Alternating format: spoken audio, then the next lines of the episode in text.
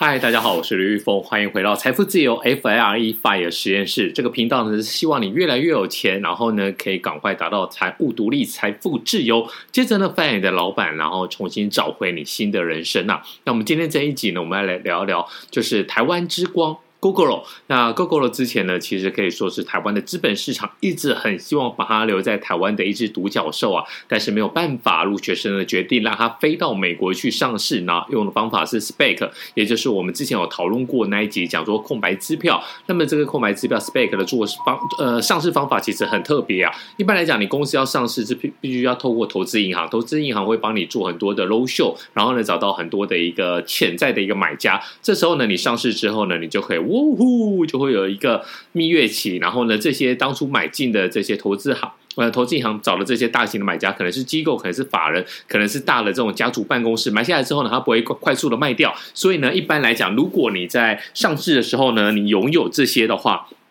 这些股权，那你可能就可以享受一个很棒的蜜月行情。但没有想到这个台湾。想尽办法想留下来的资本市场的第一只这个独角兽呢，竟然当当上市之后就狂跌！而且呢，一天呢，它是跌多少？跌了百分之二十五啊！那有些人就说呢，他是不是没有逃过这个 spec 魔咒？魔咒到底是什么是 spec 魔咒呢？就是我们今天要来讨论的。好，那它在 Nasdaq 风光上市啊，那 Gogoro 在四月五号的时候呢，就登上了纳斯达克的交易所啊，当天股价一度创下。十趴的上涨幅度，哇！那个当时候真的是整个网络上面可以说大家都高潮了，好像是台湾之光。然后呢，这个冲出了亚洲，然后到美国 Nasdaq 来上市敲钟，感觉上人生充满了一个希望啊！那为什么后来呢会马上风雨飘摇，风雨飘摇就直接砰砰砰一路一路狂跌啊？那到现在目前为止呢，应该就是已经跌破十块钱了。好。我们先来讲一下 Gogoro 这间公司啊，其实呢，虽然这间公司呢已经就是很多次的一个募资，然后呢，它的累计的营收呢达到了很多钱，到底是多少钱呢？已经达到了新台币的三百亿元啊，那这个是很大的一个数字，所以呢，大家认为说它很有可能是会成为台湾的资本市场的第一只独角兽，但是呢，到目前为止它。还是在亏损的阶段。那如果大家没有没有太健忘的话，你会发现一件事情，就是说呢，当初呢，Gogoro 很多人买，为什么很多人买？包括在台北，包括在桃园，其实除了中央有补助，地方县市政府也有补助。如果你有一台旧的二行程或者四行程的车子，就是机车啦，那你把它卖掉，然后呢，直接转换成电动车，哇，又有一笔补助。那当时候大家就觉得说，呜呼，这个真的是很划算的，四五万块钱就可以买到 Gogoro，反正四五万块钱。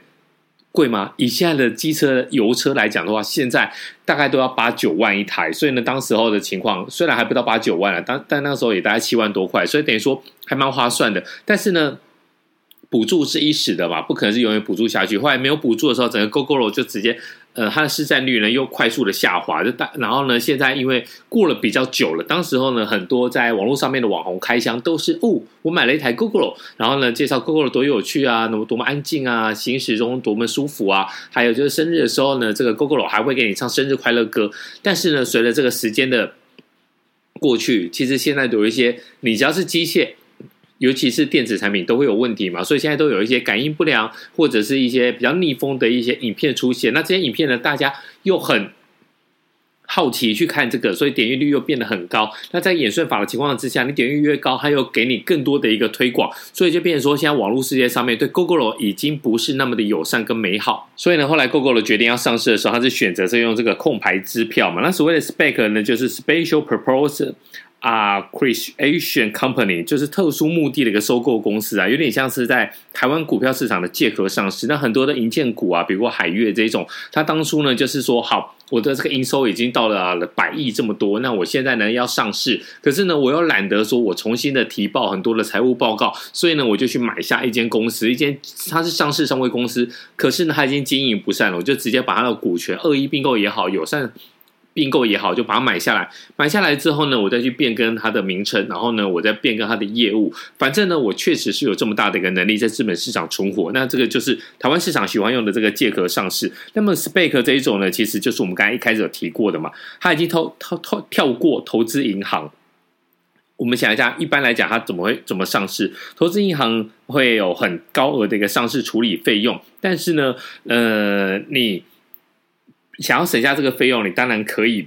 可以用 SPAC，就是这种，就是购买支票公司嘛，等于就是另外一个壳子，我买一个壳子这样子。可是呢，投资银行会有一个好处啊，就是说呢，你投资银行，他会帮你做 road show，就是路演，他会向你潜在的投资人来沟通说公司的未来潜力。那么，那么接下来呢，我们拿到这些钱，我们要怎么用？那以后还有机会找到更专业，然后呃更好的一个执行的人物。所以呢，我们。一层一层的，我把这些东西跟愿景告诉大家。所以你买了这些东西的机构、法人或是这个家族办公室，你就不会说哦，看到一开始上市之后呢，好像有赚钱，我就把它卖掉，就把它套现。因为呢，你买这些上市公司、新创公司，你未来的并不是为了这几成的利益，你未来看的些是几倍、几十倍、几百倍的一个利益。所以呢，如果你上市之后呢，诶，一有股价有个波动的话，通常他们比较不会把你就是那么快给砍掉。但是你现在。用 SPAC，那谁买的呢？就是有很多散户，散户呢，他可以买这个 SPAC。反正呢，你时间到，如果你没办法收购到一家很棒的一个上市公，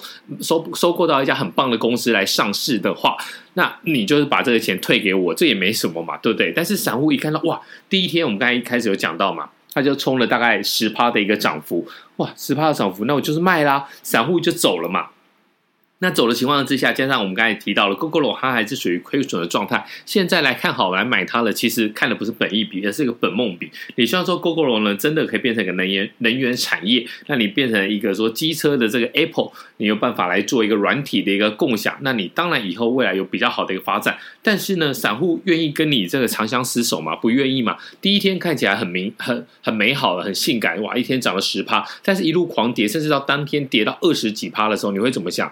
如果你是散户，你想说，我先走再说了，我干嘛跟你勾勾搂来拼了？而且，其实，在这种世界，呃，资本市场 SPAC 里面，其实有非常非常多的一个前车之鉴啊。就是以这个世界上最大 SPAC 案，那东南亚的轿车跟外送平台 Grab 来讲，它也是这样子上市，但股价呢，从最高点缩水了多少？大家猜看，不是腰斩哦。是缩水了八成，等于说你现在要乘以二，乘以零点二啊。那现在 Google 来讲的话，其实它未来，因为它处于亏损的状况嘛，你未来好像画了一个很大的一个美好的一个大饼，可是其实投资人还有一些专业的一些呃机构，它也会来算嘛。其实你现在比较大的一个问题就是说共享。电池，你现在在台湾其实有给你很多很多的一个方便啊。那那个时候也很多的台湾的投资人就是很比较没有理性的去骂 Gogoro，就说哇，你真是真是是喝酒又吃肉诶，这个 GoGo 肉。结果呢，你吃了台湾的奶水之后呢，跑去美国上市。那现在其实台湾有很多的人是蛮反 Gogoro，他认为说哇，我们当初给你那么多的资源，然后呢，你这个充电站你要去哪里，就尽量给你提供方便。可是你知道吗？这充电站到目前为止啊，它现在。不可能只在台湾嘛，你一定要到其他的地方去嘛，亚洲的其他国家来发展这种充电的一个设备。可是呢，日本的四大机车大厂，包括 Honda、本田、雅马哈、三叶、Suzuki、铃木跟川崎，都宣布要联手共组了一个还新的一个换电联盟啊。然后最快今年秋天呢，就会推出了产品。那你想想看。三叶，它在台湾原本是采用 Gogoro 的换电系统。如果呢，它接下来，因为它已经成立了这个联盟了嘛，这联盟成立之后，它一定当然是以它的母公司为主嘛，它怎么可能再跟你 Gogoro 来合作？所以呢，Gogoro 这个市占呢，就会变成说呢，原本这个是更大的一个市占，你原本是我的一个盟友，那瞬间就变成敌人。那如果这样的话，对 Gogoro 来讲，其实。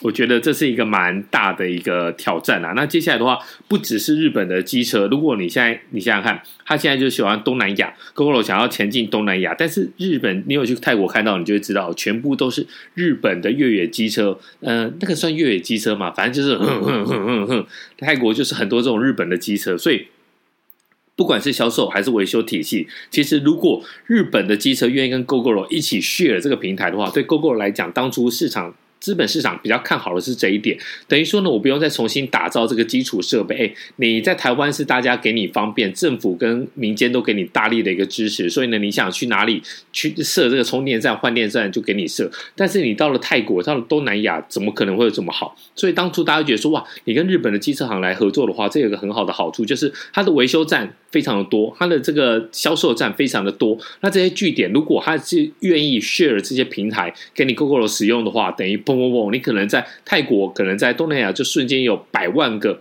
呃，百万个可能比较多啦，大概有十万个、数万个，至少数万个据点都不会有问题啊。但是现在他们要自己发行自己的路，那对 Gogoro 来讲的话，我觉得这个是会蛮严重的。那现在比较危险的是说呢，其实，在大陆跟印度这两个全球两大机车市场的布局，销售电机呃电动机车这种新能源电动机车销售量的成长啊，然后再搭配换电站的基础设施。